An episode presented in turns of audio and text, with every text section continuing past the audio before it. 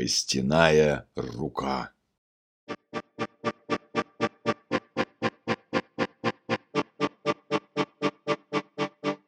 Мирно тянулись учебные будни. Лабораторные, коллоквиумы, лекции переходили в лихорадку зачетов и экзаменов. Я слабо помню первую сессию. Только текст перед глазами и бесконечный вкус кофе во рту. Но вот горячка спала, и мы выгребли в первые в нашей жизни студенческие каникулы, которые стали отмечать еще не выйдя с факультета. Мы сидели в аудитории и чувствовали, как покидает нас напряжение.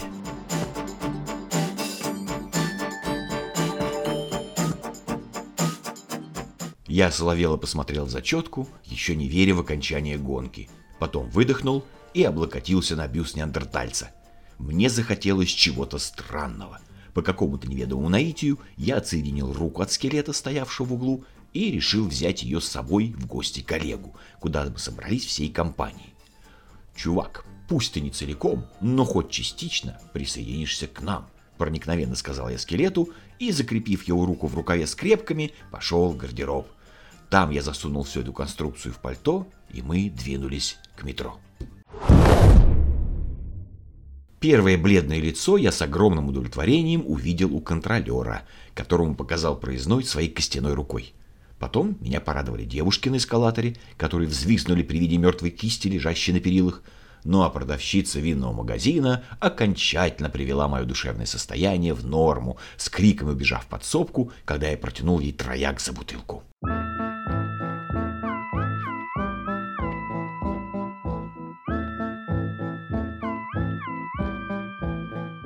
Мы приехали к Олегу и начали отдыхать. Совместными усилиями мы сделали оливье, потом достали рюмки, а не обычные до этого стаканы, и даже зачем-то положили на скатерть ножи. Костяная рука лежала рядом со мной и держала салфетки. Все чинно расселись и подняли первый тост. Где-то через час благостная картина нарушилась – Вокруг гремела музыка, кто-то ковырял ножом салат, сигаретный дым плавал у потолка, а моя рука куда-то делась. Ну и ладно, подумал я, пусть погуляет.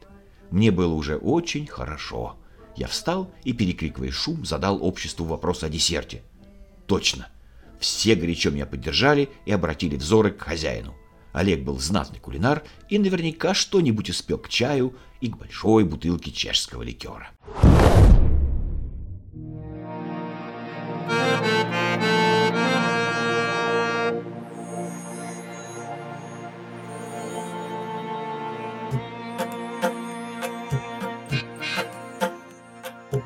Олег встрепенулся, шлепнул себе ладонью по лбу и побежал на кухню.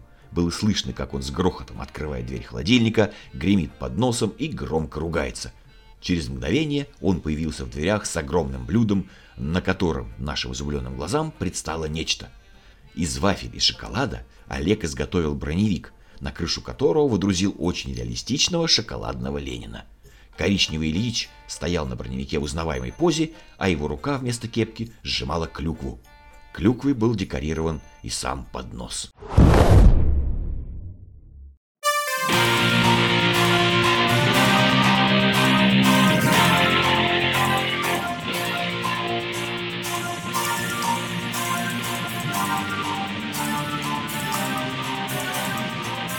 Мы взревели от восторга и немедленно стали спорить, кто же откусит голову вождю? Когда дело чуть не дошло до драки, мы великодушно решили отдать Ленина младшей сестре Олега Оле, которой спиртного было не положено, да и салата, честно говоря, ей тоже не досталось. Оля обратно схватила вождя двумя руками и немедленно отправила в рот. Глаза девушки были закрыты от удовольствия, а ноги Ильича обреченно шевелились у нее во рту. Зрелище нас порадовало, и мы набросились на броневик – очень скоро на подносе осталось лишь пара ягод, а на дне большой цветной бутылки несколько капель ликера. Мы благостно откинулись на стульях и переглянулись. У нас было все окей.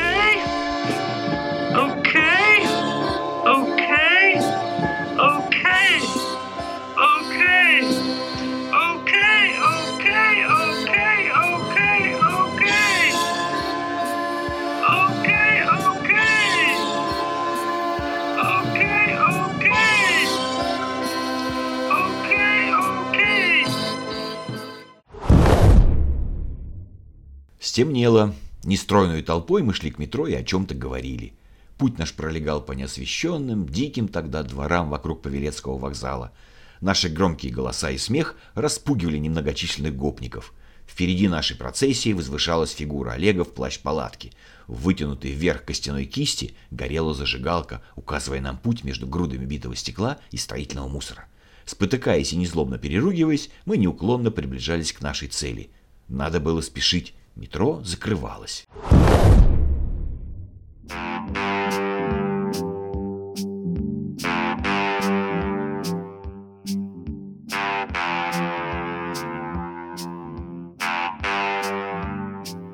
Мы не дошли совсем немного.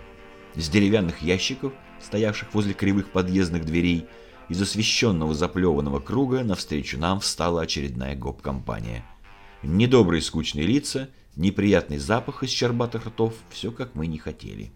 Вперед вышел маленький паренек с немытыми рыжими патлами, смачно плюнул сквозь дырку в передних зубах. «Баб не тронем», — сипло заявил он. «Остальные клади часы и деньги сюда, и по-бырому, а то я психический». Олег завернулся в свою плащ-палатку, выступил вперед и как-то шипяще по-кладбищенски рассмеялся.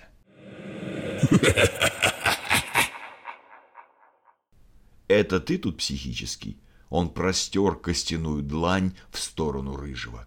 «Да ты просто не видел настоящих психов!» Мы с гоготанием наступали, а гоп-компания таращилась на руку Олега и пятилась назад во тьму. Вскоре мы услышали топот ног, звон битого стекла и матерную ругань. Затем наступила тишина.